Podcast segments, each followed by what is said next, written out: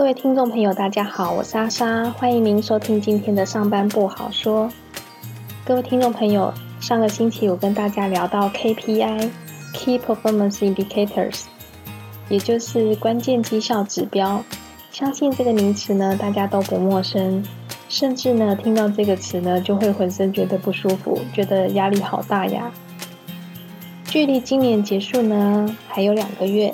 大家是不是都已经开始检讨今年的 KPI 达标率了啊？KPI 呢是每年都定出来的绩效目标跟评量标准，要达标，否则呢绩效奖金就会拿不到喽。那大家有没有听过一种绩效指标管理方式，叫做 OKR（Objectives and Key Results，目标与关键成果？我大约呢是在两年前左右吧，也是在天下学院的线上课程里面看到这一个绩效指标的方式。那时候呢正好是疫情的时代，大家都远距上班，要凝结这个人心跟人力呢，真的是非常的不容易。那就一个这个线上课程呢吸引到我的眼球，它叫做呢远距绩效却更好。从这里呢，我开始知道 OKR 的绩效管理方式。就在那区的线上课程里面呢，了解更多其他学术界跟企业界所讲的 OKR 这一套制度呢，它是在一九九零年的时候由 Intel 的执行长 Andy Grove 提出来的。后来呢，就被戏骨的创投家啊 John Doerr 引进 Google。那后来呢，也广泛的运用在 Spotify 啊、Twitter 等这些企业都有在使用 OKR 的这个绩效管理指标。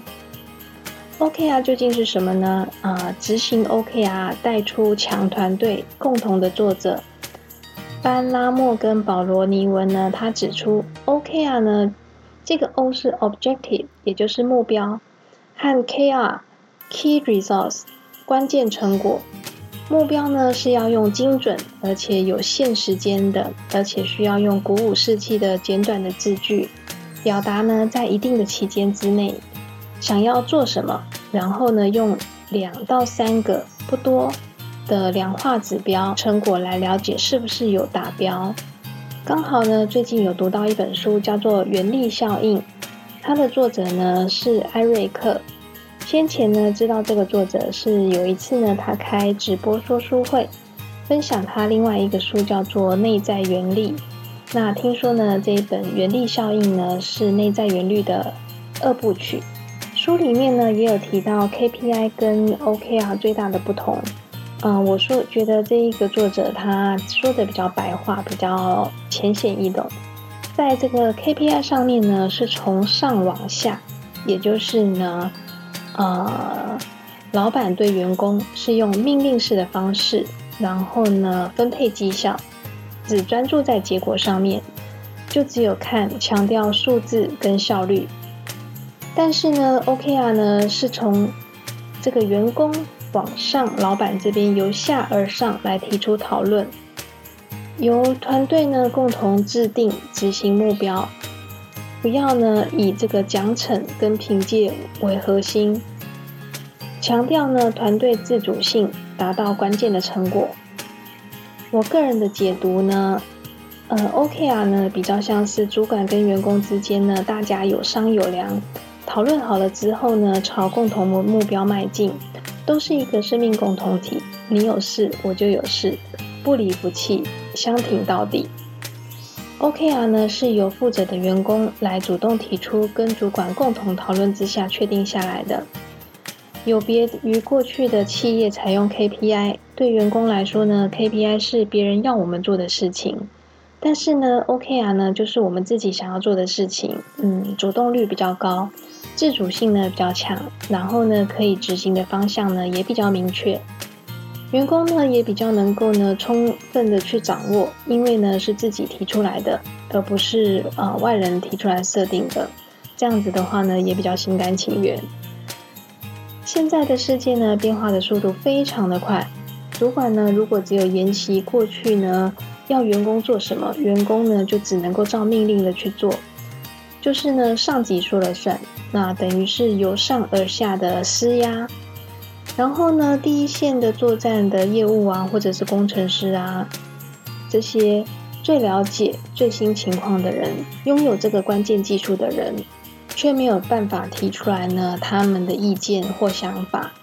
那如果呢由下而上找出来的目标呢，是最能够掌握这个关键的变数，跟上级讨论，然后呢得到资源，这样的事情呢会成功的几率比较高，因为呢大家都不喜欢被管嘛。这年头呢，大家都是高知识分子，组员呢，呃，有九成呢，大概都是研究所毕业或博班毕业。聪明的主管呢，应该要让每一个员工都要发挥他的专长。三个臭皮匠胜过一个诸葛亮，还有呢，三人行必有我师嘛。要将人才红利呢都叠加起来，啊，效果才能够放大，啊，发挥一加一大于二的功效。而不是呢，把每一个人呢都整齐划一、齐头式的并进。咱们已经不是在工业社会了，好吗？要保有每个人的长才，要透过沟通，甚至不惜激变，创造出另外一个新的局面。聪明的主管是将有才能的人收住他的心，为主管所用。领导十个人呢，就是要拥有十个人灵活的脑袋，而不是将它贴上标签或是划出去。归为非我族类，然后呢，只留跟自己想法一样的人，复制一样的脑袋，这样只是让所有的人思维都一致而已，就像背标准答案。Come on, not again。万一 lead 的人走错了方向，全部的人也都走错，难道明知前面是悬崖，领头的人喊冲，大家都要掉下悬崖，也没有人喊不跳吗？我呢，真的是再次白眼翻到后脑勺。企业要永续经营，与众不同的创意真的很重要。如果呢，只是一味的听话，哪来的创意呢？如果处罚提出意见跟想法的人只剩下一言堂，那其他人以后谁还会再提出自己的谏言？那这样这个企业只剩下一个脑袋在运作而已，不是吗？我不相信很听话的乖宝宝会很有创意，他基本上已经习惯了别人下的命令。只是听话而已。创意往往是需要你能说出自己的想法，或者是跟别人沟通讨论，刺激创新的思想。但是呢，这样的主管呢，需要做到有容乃大，还要非常的有远见，具备成熟的思想。听众朋友觉得呢？那由下而上第一线的人员执行，呃，提出这个执行目标，当然啦，老板可能会有疑虑。可能就是怕说员工自己对自己很好，将目标定得很低。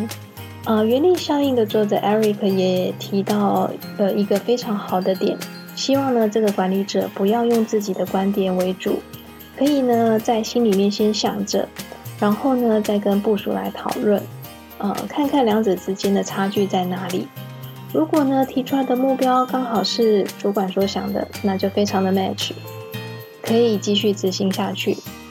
如果提出来的呢跟主管想的不一样，而且颇有差距的话，那可能可以思考一下，究竟呢是不是这个市场的竞争态势已经在改变了？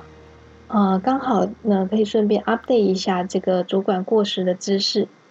如果主管呢觉得这一个部署呢提出了一个不合理、不符合期待的标准，那么呢也可以利用这个机会跟部署来沟通。找到两边都期待的一个均衡点。作者认为呢，要非常重视第一线的人员，所以呢，还是要广纳第一线人员的意见。主管呢，不能够不知道底层的痛苦点，又不能够解决问题，还要硬逼着第一线的员工去达成目标，那只会引发更多的不满，甚至呢，可能会造成上有政策，下有对策，阳奉阴违的方式。或者呢，是专门来钻漏洞造假，那整个企业的文化呢，就会整组坏了了啦。作者这一段呢，我不知道有没有打中大家，但是呢，完全都有打中我呢。大家有没有遇过假沟通、一言堂？老板都会说有什么问题都可以提出来讨论沟通啊，结果提出来之后，立马就会说：“哎呀，这个我没有办法决定。”“哎呀，那个我也没有办法决定。”那都会要求员工说，老板交办事情的时候，不要第一个时间拒绝，要婉转的回答。I'll see what I can do。让老板觉得呢，你跟他是站在同一个阵线上面，你又想要努力的去试，那事情不是对等的吗？难道老板就不能说我跟上面的去沟通看看，跟上面的去争取看看？如果不如预期，我们再想办法，就是让你有一种 team work 的感觉，而不是今天你不管交办什么工作下来，合不合理都要求我们要做，而且也都要达标。但是如果请问老板，你可以给我什么的时候呢？你却一直推脱说这个我没有办法，这个我没有办法做决定。说实话，这样子谁还会理你呀？相信大家也有发现，公司最大的问题是公司不是没有人才，有本事的人真的很多，叫他们做都做得出来，叫他们配合也都能够配合得很好。但是呢，问公司能够给什么的时候呢，公司却什么都给不出来，往往都是呢资讯不对称，或是资讯不透明。所以有没有想过，事实上可能是公司的制度在断公司永续发展的后路，在自找死路？有没有听众朋友的公司已经在实行 OKR 了呢？有的话，哇，恭喜贵公司呢，是一个非常人性化、以人为本。是把员工看作公司最重要资产的公司。呃，我们家还是在走 KPI 啦。不知道我们公司什么时候才能够摒弃 KPI，走向 OK 啊？我觉得这个非常重要，因为 KPI 还真的很过时了呢。另外，脑力激荡一下，有没有可能 OKR 跟 KPI 共同存在？也就是说呢，利用 OKR 的手段来达成 KPI 的目标，不知道有没有可能呢？因为公司毕竟是要经营的嘛，那对各个部门定出 KPI 的指标是必要的。但是呢，公司看的是数据，实际上呢是要由员工来达成这一个关键绩效指标。那我觉得应该可以透过 OKR 的手段来达成。公司还没有实行 OKR 的人也别担心，我觉得未来 AI 会取代很生硬、没有温度的工作，剩下宝贵的人力。而这个 OKR 呢，是以人为出发点来做考量，重视的呢是个人的意见。相对于 KPI 呢，比较有温度的目标达成方式，因此呢，可以预期未来很多公司呢，可能都会采用 OKR。